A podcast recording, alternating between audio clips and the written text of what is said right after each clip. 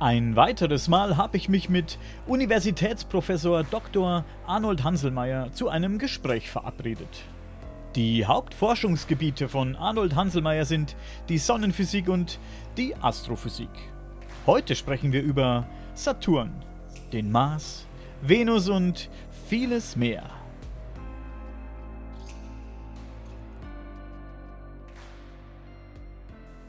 Also momentan sieht man sehr schön am Morgenhimmel den Planeten Venus. Venus ist also momentan der Morgenstern und äh, geht circa, also erst ungefähr eineinhalb Stunden vor der Sonne auf, im Osten, Südosten eigentlich, und wird dann also immer noch prominenter werden, wird dann eben im April am schönsten zu sehen sein und verschwindet dann allerdings im Sommer. Da wird sie dann eben von der Sonne quasi eingeholt und wechselt dann äh, gegen Jahresende an den Abendhimmel. Also Jahresbeginn Morgenhimmel, ja. Jahresende ist dann die Venus am Abendhimmel als Abendstern zu sehen.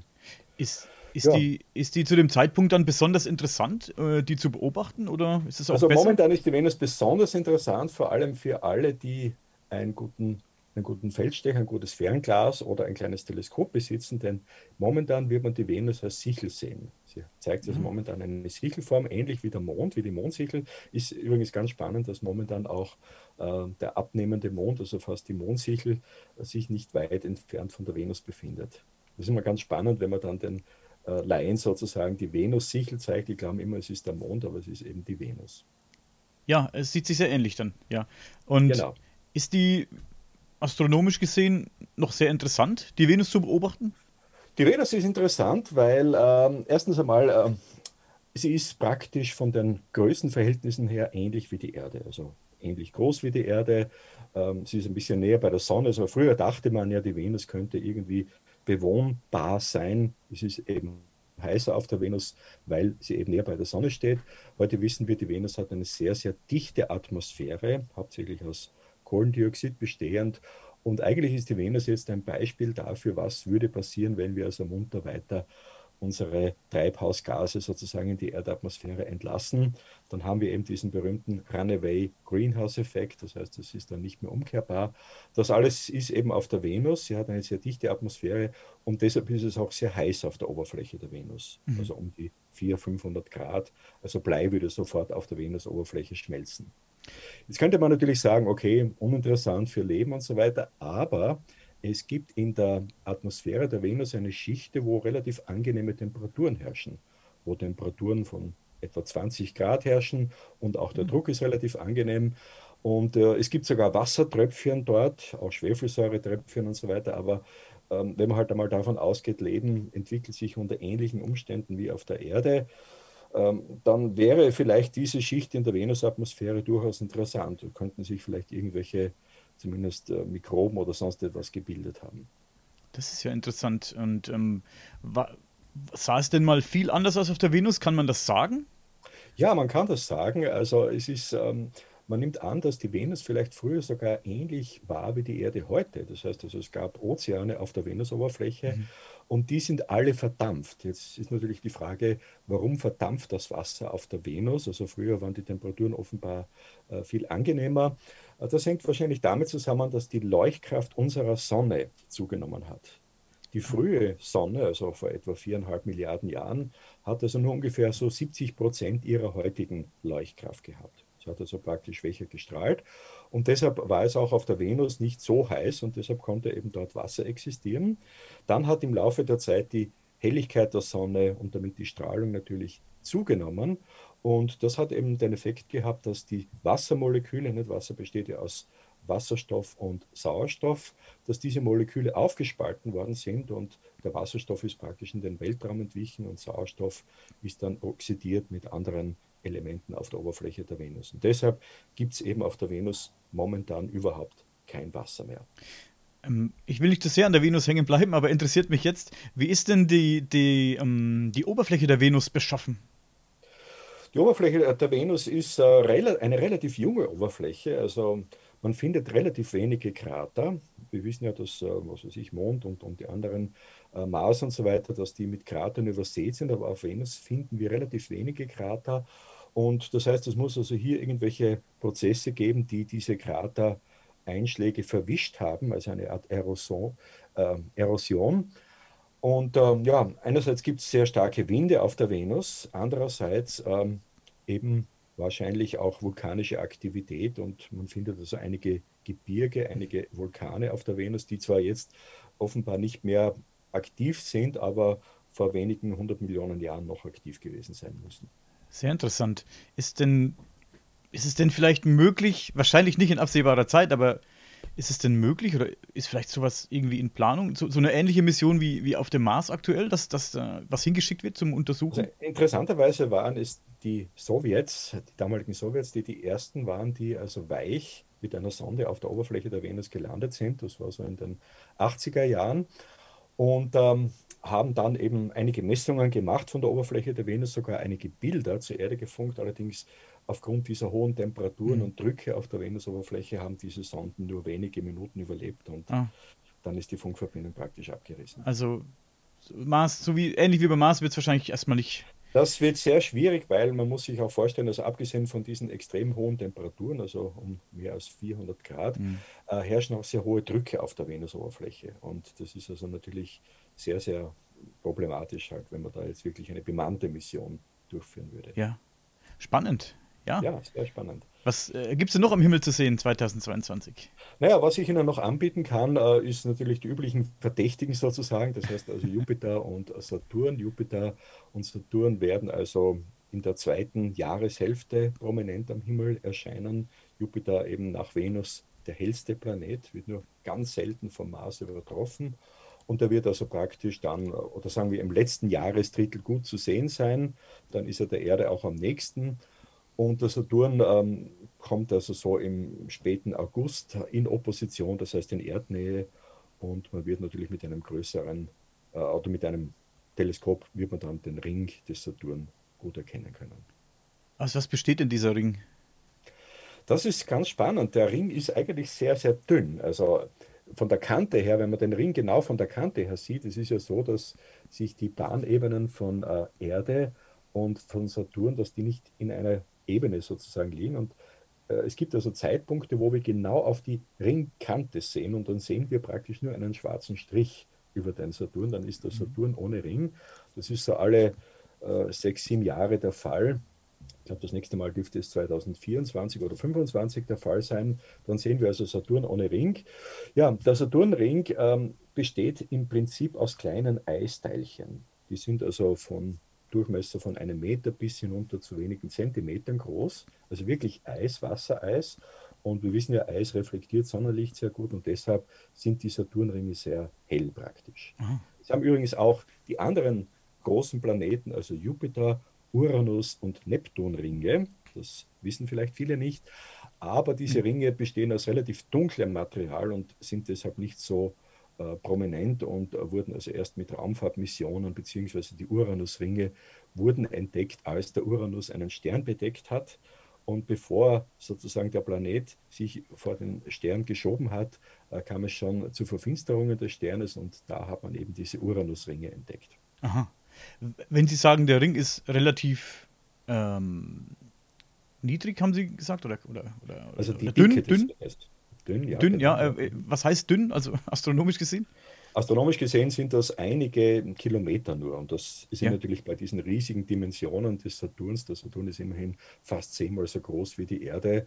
Das heißt also 120.000 Kilometer im Durchmesser sind natürlich einige Kilometer gar nichts. Gibt es demnach auf dem Saturn auch viel Eis?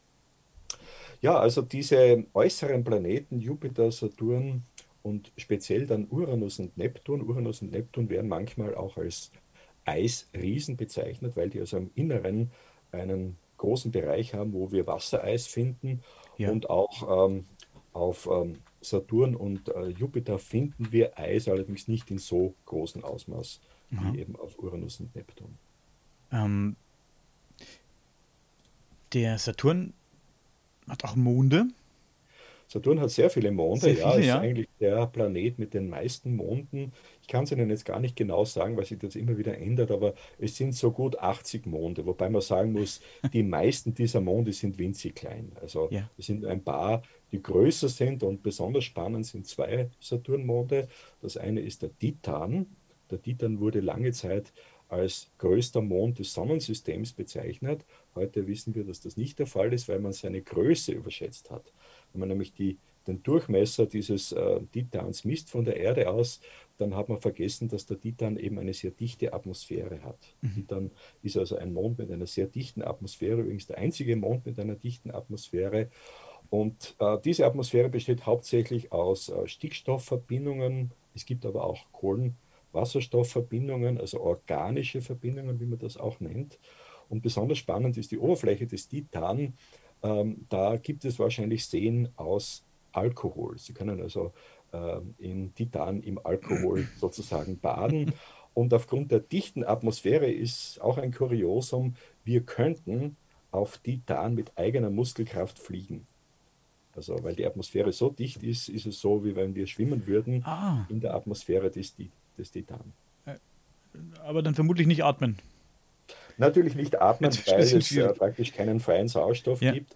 Und es sind auch die Temperaturen natürlich äh, sehr niedrig, ja. äh, sind so im Bereich von minus 190 Grad Celsius, weil natürlich Titan und äh, natürlich auch Saturn sehr weit schon von der Erde entfernt sind, äh, von der Sonne entfernt sind und also ungefähr die zehnfache Entfernung äh, Erde-Sonne aufweisen. Das ist interessant. Ich habe so ein, zwei Freunde, für die wäre das Schwimmen in Alkohol wahrscheinlich ganz interessant. Ja, das ist sicher spannend, ja. ähm, da komme ich zu einer ähm, zu einer Frage von einem Hörer, beziehungsweise einer Hörerin. Sie fragt, was genau macht einen Mond eigentlich zu einem Mond? Naja, also das ist natürlich auch wiederum so eine Art Definitionssache. Ein Mond umkreist quasi einen größeren Himmelskörper. Nicht? Also, wenn Sie jetzt unseren Erdmond hernehmen, der umkreist die Erde, ist zwar relativ groß, aber die Erde ist natürlich doch um das Vierfache größer. Also ein Mond ist eben ein kleinerer Himmelskörper, der um einen größeren kreist. Es haben nicht nur die Planeten Monde, sondern es gibt auch Asteroiden, also kleine Planeten, die ebenfalls Monde haben. Mhm. Also, und immer, das ist natürlich eine reine Definitionssache, aber wie gesagt, äh, Monde umkreisen einen größeren Himmelskörper. Wenn wir jetzt sagen, der Saturn hat 80 plus Monde, ja in was für einem, in was für Dimensionen bewegen sich diese Monde dann? Die müssen ja wahnsinnig weit, das muss ja ein wahnsinnig äh, riesiges Gebiet sein, in dem die sich bewegen. Das ist ein riesiges Gebiet, in der Tat. Äh, wie gesagt, die meisten dieser Monde sind ja sehr, sehr klein. Die haben also nur einige Kilometer Durchmesser oder im günstigsten Fall so 100, 200, 300 Kilometer. Aber eben der Titan ist der größte. Und der räumliche Bereich, wo sich das Ganze bewegt, naja, der ist schon ziemlich groß. Also das würde ich mal sagen, so ungefähr die zehnfache Entfernung mhm. Erde-Mond. Ah, spannend. Was macht denn die Sonne 2022? Was gibt es denn da zu berichten? Ja, die Sonne ist, wird langsam wieder aktiver. Wir haben ja das Minimum der Sonnenaktivität hinter uns gelassen. Wann das genau war, wissen wir noch nicht so hundertprozentig. Das kann man erst rückwirkend dann genau feststellen. Aber es war sicher äh, entweder Ende 2020 oder Anfang 2021. Das heißt, die Sonne wird jetzt langsam wieder aktiver und das nächste Maximum der Sonnenaktivität erwarten wir so für 2024, 2025. Was heißt Maximum? Maximum heißt einfach, dass es dann viel mehr Ausbrüche auf der Sonne gibt, viel mehr Sonnenflecken und so weiter. Mhm. Und inwiefern beeinflussen die uns zum Beispiel auf der Erde? Ja, äh, es gibt also hier sehr viele Einflüsse von der Sonne auf die Erde. Wir nennen das heute äh, Space Weather, das Wetter im Weltraum quasi. Und zum Beispiel während eines starken Ausbruchs auf der Sonne wird ja Strahlung freigesetzt, kurzwellige Strahlung, Röntgenstrahlung, UV-Strahlung. Diese Strahlung ähm, ändert unsere Erdatmosphäre, führt zu einer verstärkten Ionisation, führt zu Unterbrechungen im Funkverkehr zu Ungenauigkeiten im, äh, in der GPS-Navigation. Also da gibt es sehr viele Einflüsse. Und natürlich noch dramatischer sind diese Einflüsse im Weltraum selbst, wo man zum Beispiel eben nicht mehr durch die Erdatmosphäre geschützt ist. Da können sich Satelliten aufladen, können also abstürzen, weil sich die Erdatmosphäre ein bisschen erwärmt und dann ausdehnt. Und Satelliten, die in einer sehr niedrigen Umlaufbahn um die Erde fliegen, die werden dann abgebremst und die können dann abstürzen. Oh. Ja. Ah, gefährlich.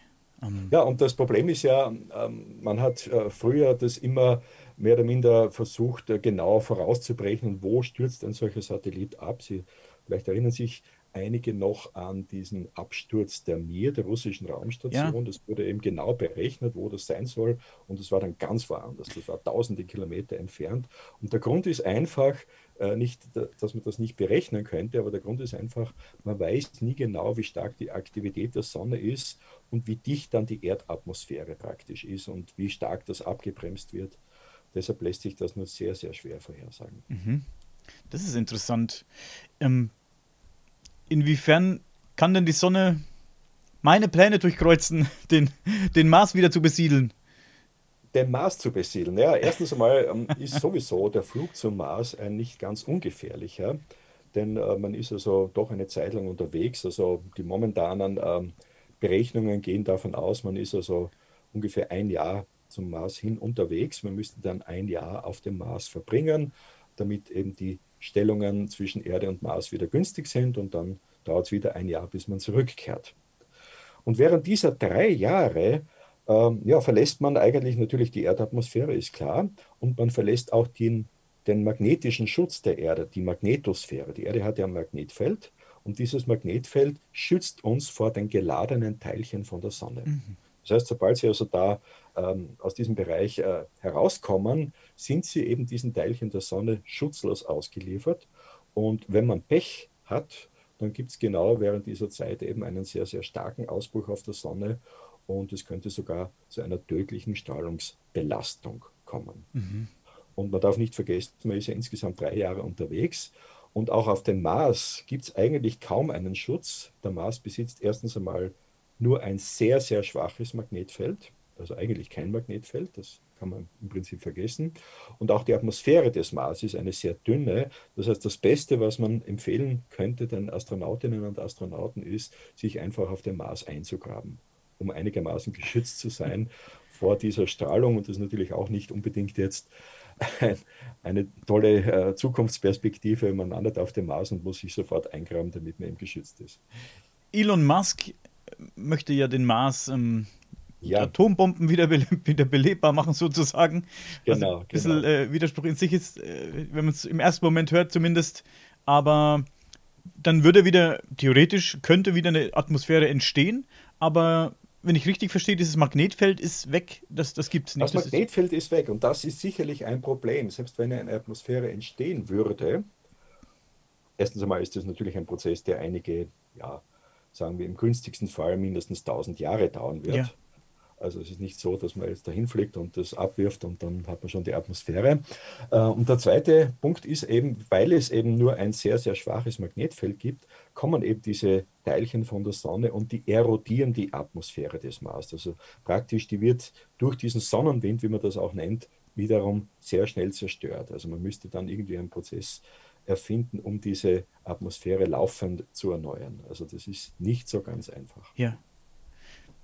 Trotzdem spannend. Es ist sehr spannend. Es ist nämlich auch die Frage, ob es Leben auf dem Mars gibt. Würde ich sagen, eine bisher noch nicht hundertprozentig gelöste Frage. Ja.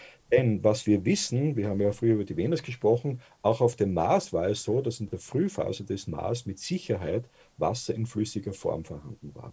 Das heißt also, da müsste die Atmosphäre dichter gewesen sein als heute und so weiter. Und ähm, das äh, lässt sich sehr leicht erklären. Mars hatte natürlich in seiner Frühphase ein Magnetfeld. Ja, ein Magnetfeld, das vielleicht ähnlich stark war wie die Erde.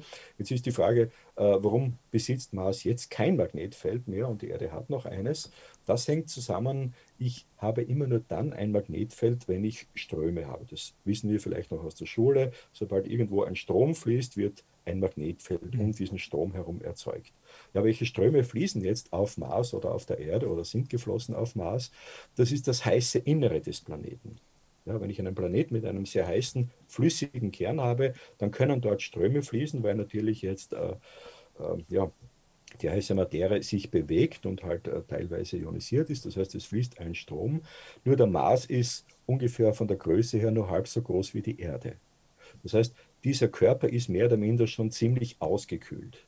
Und da fließen praktisch kaum mehr Ströme und deshalb hat der Mars ähm, praktisch kein Magnetfeld mehr. Es ist also kein Prozess, der ganz schnell vonstatten gehen kann, dass man sagt, Magnetfeld, zack, weg. Das geht nicht. Also genau, das geht nicht. Das dauert natürlich eine Zeit lang, aber war sicher in der Frühphase des Mars vorhanden, aber jetzt eben praktisch nicht mehr. Es gibt nur so einige Restregionen, wo wir also noch ein bisschen Magnetfelder finden, aber die sind auch nicht besonders stark. Ja.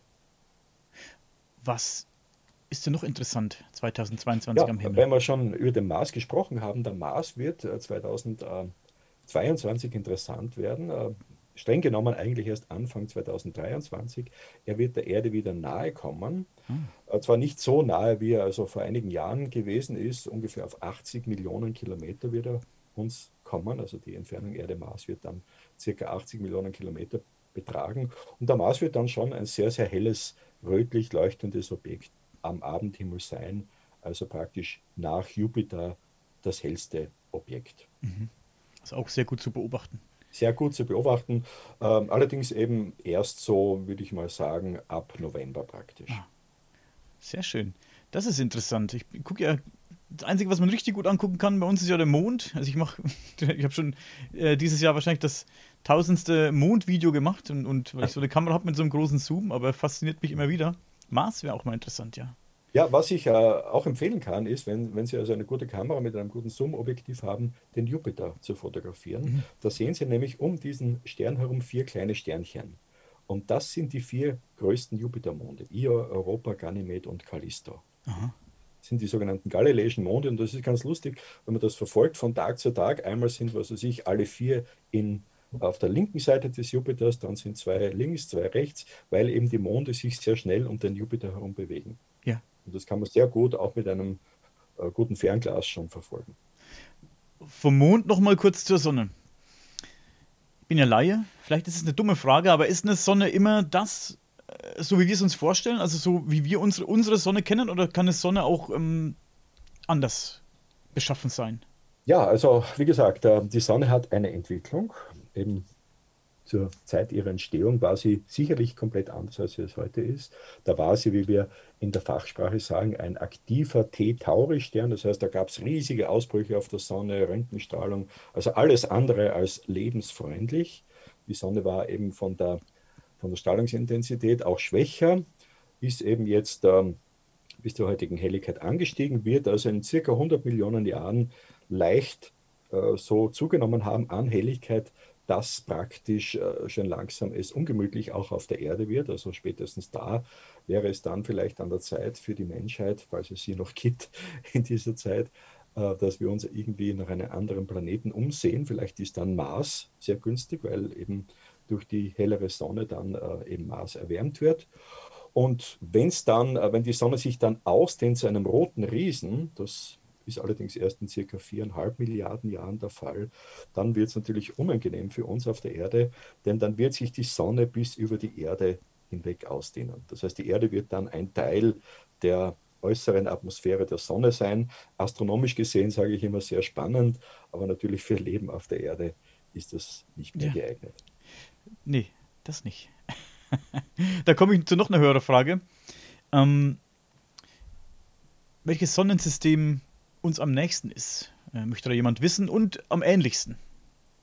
Also am ähnlichsten ist es schwer zu sagen. Also die bisher entdeckten Exoplanetensysteme, würde man äh, ja. auch sagen dazu, ähm, sind teilweise doch recht unterschiedlich von dem, was wir von der Sonne her kennen. Das hängt aber damit zusammen, dass es äh, momentan nicht möglich ist ähm, äh, oder kaum oder nur schwierig äh, ist, erdähnliche oder erdgroße Planeten woanders zu entdecken.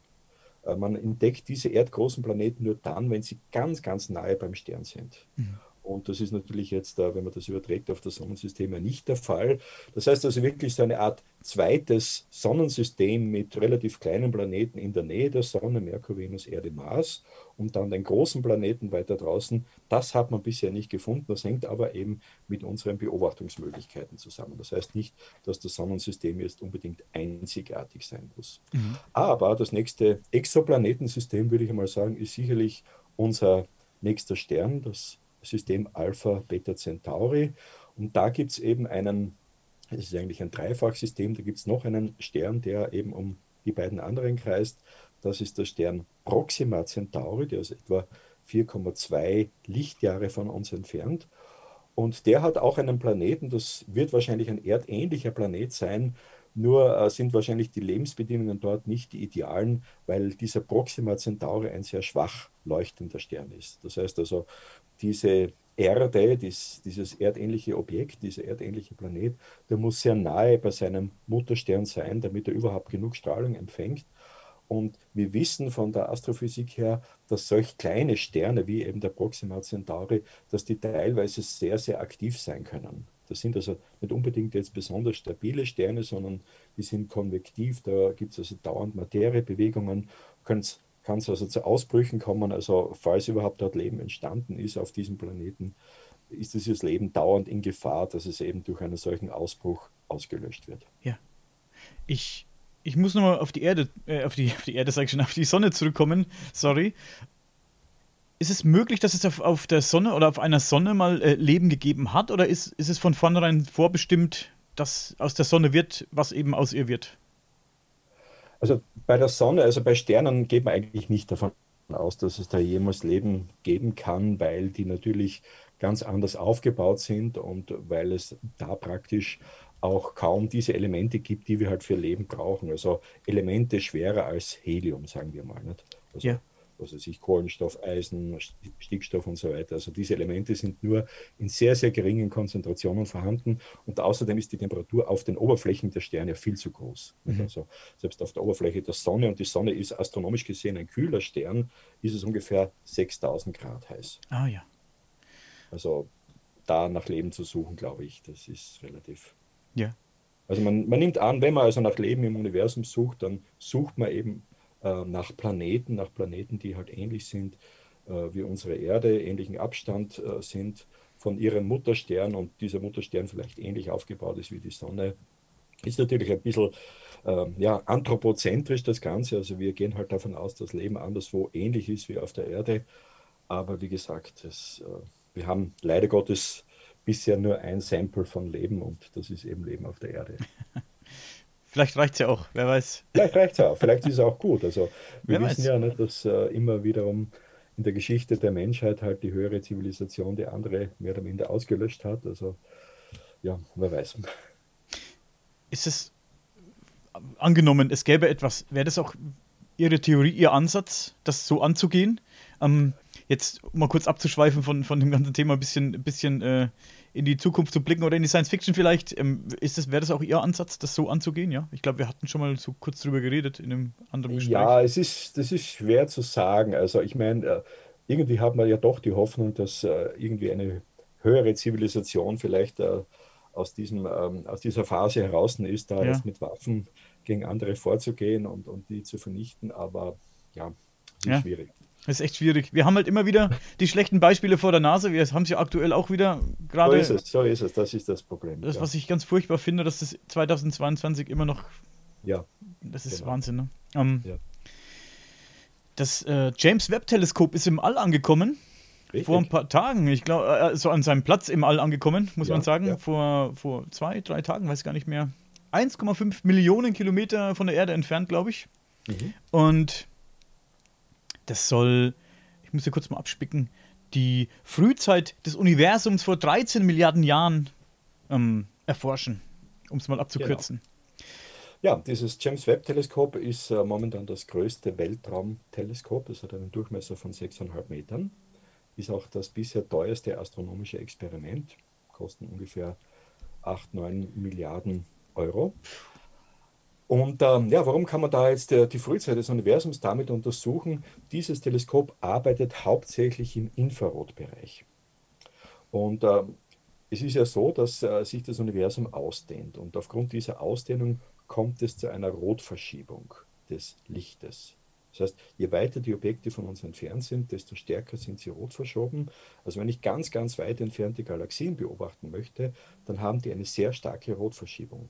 Und dann kann die Rotverschiebung schon so groß sein, dass diese Galaxien im sichtbaren Bereich gar nicht mehr leuchten, sondern erst im Infrarotbereich. Mhm.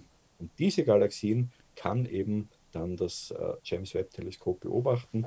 Und das sind eben sehr junge Galaxien. Warum? Weil je weiter sie jetzt in, oder je mehr sie in die Tiefen des Universums blicken, desto mehr blicken sie auch in die Vergangenheit.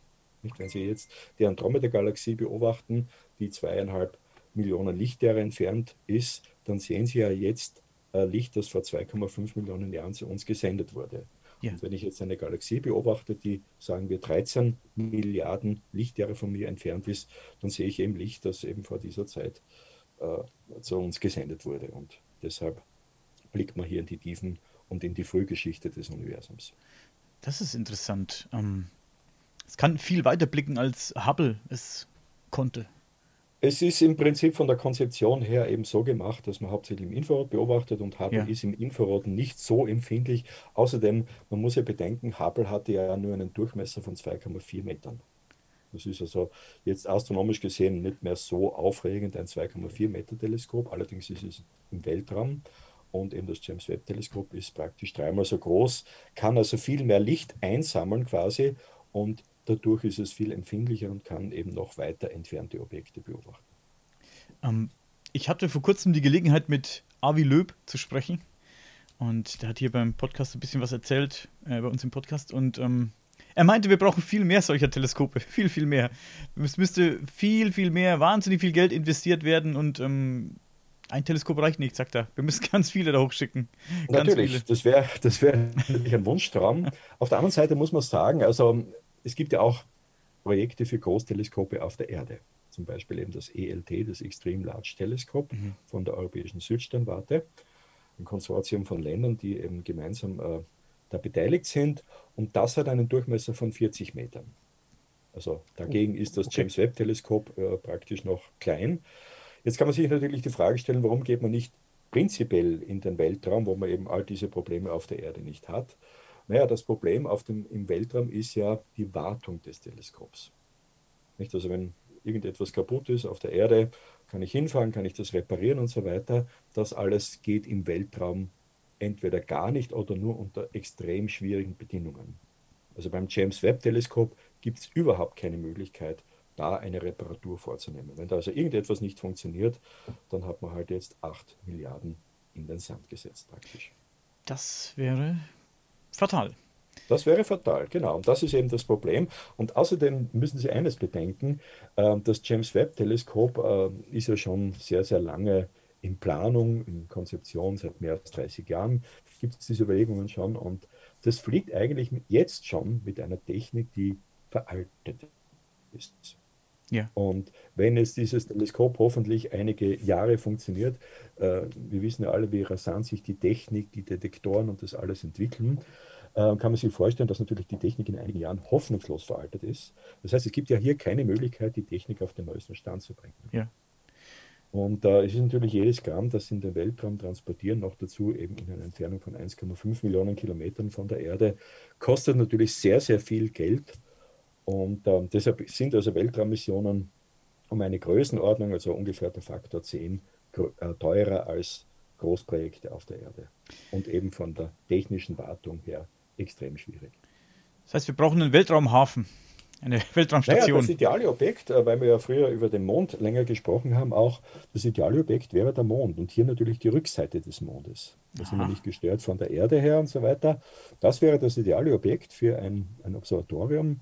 Man hat das Observatorium dann irgendwo fixiert. Das ist ja auch ganz, ganz wichtig. Sie äh, dürfen nicht vergessen, dass Hubble-Teleskop zum Beispiel, das fliegt alle 90 Minuten einmal um die ganze Erde. Mhm. Das heißt also, ich muss das laufend äh, neu ausrichten, damit ich also immer dieselbe Position am Himmel habe.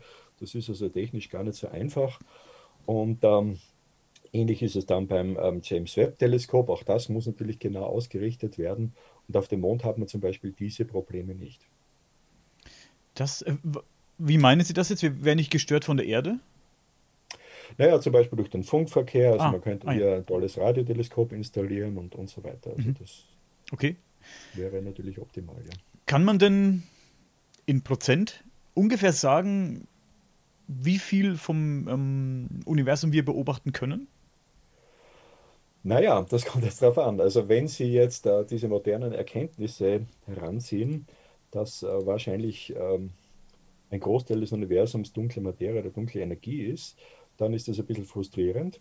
Ähm, wir können also ungefähr 5% des Universums beobachten. Das heißt, 5% dessen, was es im Universum gibt, sendet Information, sendet Strahlung aus. Das muss nicht nur jetzt im sichtbaren Bereich sein, das kann Röntgenstrahlung, Gammastrahlung, Infrarotstrahlung, Radiowellen sein. aber etwa 5% können wir so beobachten. Ungefähr so 25%, ganz grob gesagt, ist dunkle Materie. Da wissen wir nur, dass diese Materie vorhanden ist. Warum? Weil sie eben über die Schwerkraft wirkt, weil sie eben die Bewegung von Galaxien und so weiter beeinflusst. Und dann gibt es eben noch äh, die 70 Prozent und diese 70 Prozent ist die sogenannte dunkle Energie. Und ähm, da wissen wir nur, diese dunkle Energie ist wahrscheinlich dafür verantwortlich, dass sich das Universum jetzt schneller ausdehnt als früher, was ja eigentlich völlig unlogisch ist. Man würde also erwarten, Urknall und dann äh, wird die Expansion des Universums langsam geringer. Ne, das ist eigentlich das, was man erwarten würde. Aber genau das Gegenteil ist der Fall. Es sieht so aus, das Universum dehnt sich jetzt schneller aus als früher. Und da hat man eben postuliert, gibt es eine zusätzliche Energie, die dunkle Energie. Jetzt natürlich möchte man wissen, was ist die dunkle Energie, was ist die dunkle Materie. Ich kann Ihnen da eine stundenlange Antwort geben. Ich kann Ihnen eine kurze Antwort geben und die kurze Antwort lautet, wir wissen es nicht. Genau, wir wissen, dass wir nichts wissen. Ich habe das nämlich genau, mit der genau. dunklen Materie immer noch nicht, nur auch an, nicht mal ansatzweise verstanden. Ja, also es gibt hier schon einige Kandidaten. Also es könnten zum Beispiel, könnten es, also wenn man jetzt von der Teilchenphysik, von der Atomphysik her ausgeht, könnten es irgendwelche Teilchen sein, die wir bisher noch nicht entdeckt haben. Das müssten natürlich schwere Teilchen sein. Und äh, da gibt es die sogenannte Theorie der Supersymmetrie. Also zu jedem Teilchen, so wie wir das jetzt kennen, gibt es nicht nur ein Antiteilchen, sondern ein sogenanntes supersymmetrisches Teilchen. Ist aber ein bisschen kompliziert zu erklären, aber ähm, wenn man das einmal so vielleicht äh, als gegeben annimmt. Und diese Teilchen haben eine sehr hohe Masse. Und aufgrund dieser hohen Masse hat man die bisher noch nicht im Teilchenbeschleuniger gefunden. Ah. Denn je größer die Masse eines Teilchens ist, desto ähm, ja, mehr Energie brauche ich, um dieses Teilchen quasi zu erzeugen in einem Teilchenbeschleuniger, zum Beispiel in CERN. Ja. Und ähm, bisher reicht eben die Energie nicht aus, um solche Teilchen zu erzeugen. Das wäre gerade meine Frage gewesen, wo, wo, und wie man da forscht, genau. Okay. Genau, genau. Also da ähm, hofft man halt, dass man ähm, in absehbarer Zeit, in den nächsten paar Jahren, vielleicht eben so hohe Energien bekommt in diesen Teilchenbeschleunigern, dass man vielleicht diese Teilchen auch wirklich nachweisen kann. Ja. Ähm, ich möchte mal noch eine Frage hier einwerfen, bevor ich die. Ähm, wie viele Sonnensysteme kennen wir eigentlich, fragt da jemand. Ungefähr, das ist jetzt eine ganz äh, grobe Zahl, ungefähr 5000. 5000. Ja, das ist natürlich auch wiederum ein Auswahleffekt. Wir können solche Exoplaneten nur in der Nähe, in relativer Nähe, also in Umkreis von einigen hundert Lichtjahren von unserer Sonne nachweisen. Ansonsten ist das eben schwierig und äh, deshalb eben kennen, kennen wir ungefähr 5000 wie zum Verständnis für mich, ich bin ja Laie, wie gesagt, diese Sonnensysteme, wo unser Sonnensystem endet, fängt aber nicht gleich irgendwie das nächste an. Was ist dazwischen und, und gibt es da was Interessantes zu beobachten? Das ist natürlich jetzt die Frage, wie definieren Sie die Grenze eines unseres Sonnensystems? Ja. Also wenn man die Grenze so definiert, dass man sagt, also was weiß ich, ab Pluto ist Schluss, obwohl Pluto auch nicht mehr als großer Planet zählt, dann ist natürlich unser Sonnensystem winzig klein. Wenn man das aber weiter ausdehnt, da gibt es die sogenannte Ortsche Wolke. Das ist eine Wolke von vielen, vielen kleinen kometenartigen Objekten, die das gesamte Sonnensystem umhüllt. Dann sind wir schon, also würde ich mal sagen, ganz grob ungefähr bei einem eineinhalb Lichtjahren. Also es ist schon eine riesige Dimension. Ein Lichtjahr sind etwa 10 Billionen Kilometer, also 10 hoch 13 Kilometer. Eine ja. Schon sehr große Zahl natürlich. Und ähm, ja, und das nächste äh, System äh, ist eben dann das Alpha Centauri-System und das äh, ist eben etwa 4,2, 4,3 Lichtjahre entfernt. Dazwischen gibt es natürlich Materie, das ist die sogenannte interstellare Materie und die Grenzen sind halt so fließend. Mhm. Aber vielleicht darf ich Ihnen ein anderes Beispiel geben, damit man sich das besser vorstellen kann. Die Verteilung der Sterne am Himmel ist ungefähr so, wenn Sie sich vorstellen, Sie würden unsere Sonne auf die Größe einer Kirsche zum Beispiel bringen. Ja, also ungefähr ein Zentimeter groß. Äh, wie weit müsste dann quasi die nächste Kirsche, der nächste Stern entfernt sein? Und da lasse ich dann immer äh, die Teilnehmer bei Vorträgen raten, gebe ich also einige Zahlen zur Auswahl, 100 Meter, 1 Kilometer, 10 Kilometer. Und äh, die meisten sind halt dann schon auf 10 Kilometer und dann sage ich immer, leider alle durchgefallen. Es sind ungefähr 300 Kilometer. Oh. Das muss man sich mal vorstellen. Also Größe einer Kirsche ist ein Stern und 300 Kilometer davon entfernt ist der nächste Stern, die nächste Kirsche. Wahnsinn. Also ein Astrophysiker hat einmal gesagt, ein Bekannter, ähm, die Haupteigenschaft des Universums ist eigentlich die, dass nichts da ist. Also es gibt ja. riesige leere, fast leere, es ist natürlich kein absolut leerer Raum, aber riesige Räume mit extrem geringer Materie. Ja. Das, das hatte ich letztens ähm, zu jemandem gesagt, der so Stern, äh, Horoskope erstellt. Mhm. Und wir gucken von hier unten hoch und sehen den, den Wagen und das und das und das. Okay. Aber wenn du oben bist, habe ich zu ihm gesagt, dann gehört das ja alles irgendwie gar nicht zusammen. Das gehört ja nur zusammen, weil wir von hier unten nach oben schauen. Und wenn wir zum Beispiel jetzt vom Mond gucken würden oder von irgendeinem anderen Planeten, vermutlich wird es ganz anders aussehen. Vom Mond wahrscheinlich nicht so viel anders, aber schon, schon doch. Aber wenn ich oben bin, dann ist ja alles so wahnsinnig weit auseinander und hat irgendwie gar keinen Zusammenhang, das Ganze. Genau, vor allem hat man ein Riesenproblem in der Astrologie. Da ist es ja auch wichtig, nicht nur also das ähm, Sternzeichen, sondern eben auch das sogenannte Aszendent. Das ist eben das Sternzeichen, das gerade aufgeht, wenn ich eben geboren wäre, werde. Und ähm, das heißt also, aufgehen heißt über den Horizont kommen. Was ist aber, wenn jemand im Weltraum geboren wird? Da gibt es ja keinen Horizont. Da gibt es ja, ja, nichts, was das begrenzt. Das heißt also, wie schaut es dann dort aus mit dem Horoskop und so weiter. Also es, es gäbe natürlich sehr viele Einwände ja. gegen die Astrologie. Aber ich sage immer, wer daran glaubt, soll das gerne tun. Es ist kein Problem. Ich finde einfach die Naturwissenschaft spannender. Ja, ja, tut ja kein weh, das Horoskop. Ich bin auch nicht so der ja. Fan von Horoskopen. und Ist ja lustig manchmal, nicht, wenn man sich das so anschaut. Ja. Mhm. manchmal passt es, wenn man so vor allem diese Tageshoroskope, die sagt, sagt dir so ein, so ein, einer, der richtige Horoskop erstellt, die sind eh Blödsinn. Ja, ja. Aber ja, wie gesagt, kann auch nichts mit anfangen. Ähm, wir hatten beim letzten Gespräch so ein bisschen mal über diesen Oumuamua gesprochen, der da durch unser Sonnensystem äh, äh, gewandert ist. Und jetzt habe ich gehört, dass man versucht, ihm vielleicht was hinterherzuschicken, eine Sonde oder so, um ihn zu beobachten.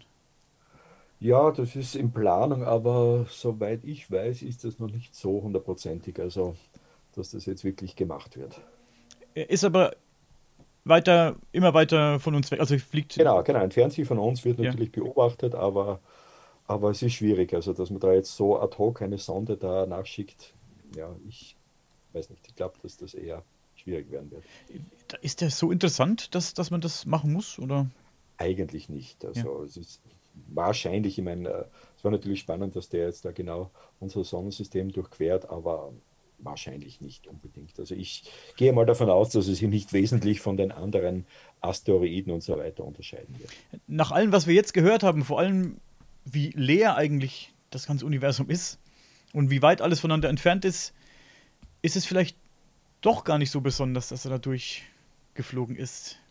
Weiß nicht, also hat halt lang gedauert, sag ich dann einfach nur, ja, bis er dann mal da war. So, das ist natürlich, ähm, ich meine, das, das könnte ja auch ein Objekt des ähm, Kuipergürtels oder des, ähm, mhm. der Ortschen Wolke sein, also dieser Wolke von vielen Himmelskörpern, die jetzt das Sonnensystem umhüllt.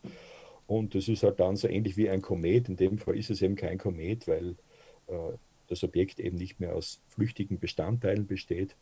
Also es könnte so etwas auch genau gewesen sein. Und dann wäre es nicht mehr so unwahrscheinlich, dass das durch das Sonnensystem fliegt. Ja. Dimensionen des Weltalls, das heißt, glaube ich, so heißt, glaube ich, aktuelles Buch. Das ist das aktuelle, mhm. ja, genau. Und sind Sie aktuell auch wieder am Sammeln und am Schreiben für ein neues Buch oder nichts im Ja, also momentan, ich mache das immer so abwechselnd. Einmal ein wissenschaftliches Buch, dann eben einmal ein populärwissenschaftliches Buch. Momentan bin ich bei einem wissenschaftlichen Buch dabei. Da geht es um Solar and Stellar Rotation. Das wird also in Englisch sein und erscheint im Springer Verlag. Also es geht um die Rotation der Sonne und der Sterne. Mhm. Diese Rotation ist sehr wichtig, weil man damit eben auch die Aktivität zum Beispiel der Sonne und der Sterne erklären kann. Mhm. Also so ein Buch eher für ja, Leute, die da wirklich im Thema sind. Die wirklich im Thema sind, die zum Beispiel jetzt äh, im Stadium einer Master- oder Dissertation ja. sind oder eben auch für Vorlesungen geeignet. Oder eben äh, sind da eben sehr viele Literaturangaben auch drinnen. Also da kann man sich dann eben noch tiefer dann einlesen in einzelne Bereiche. Ah ja. Okay. Ähm, es war wieder sehr spannend. Herr Hanselmeier hat wirklich wieder Spaß gemacht. Wir sind am Ende. Und ähm, bleiben Sie bitte noch zwei, drei Minuten bei mir. Und für die Zuhörer und Zuschauer sage ich vielen Dank und bis zum nächsten Mal.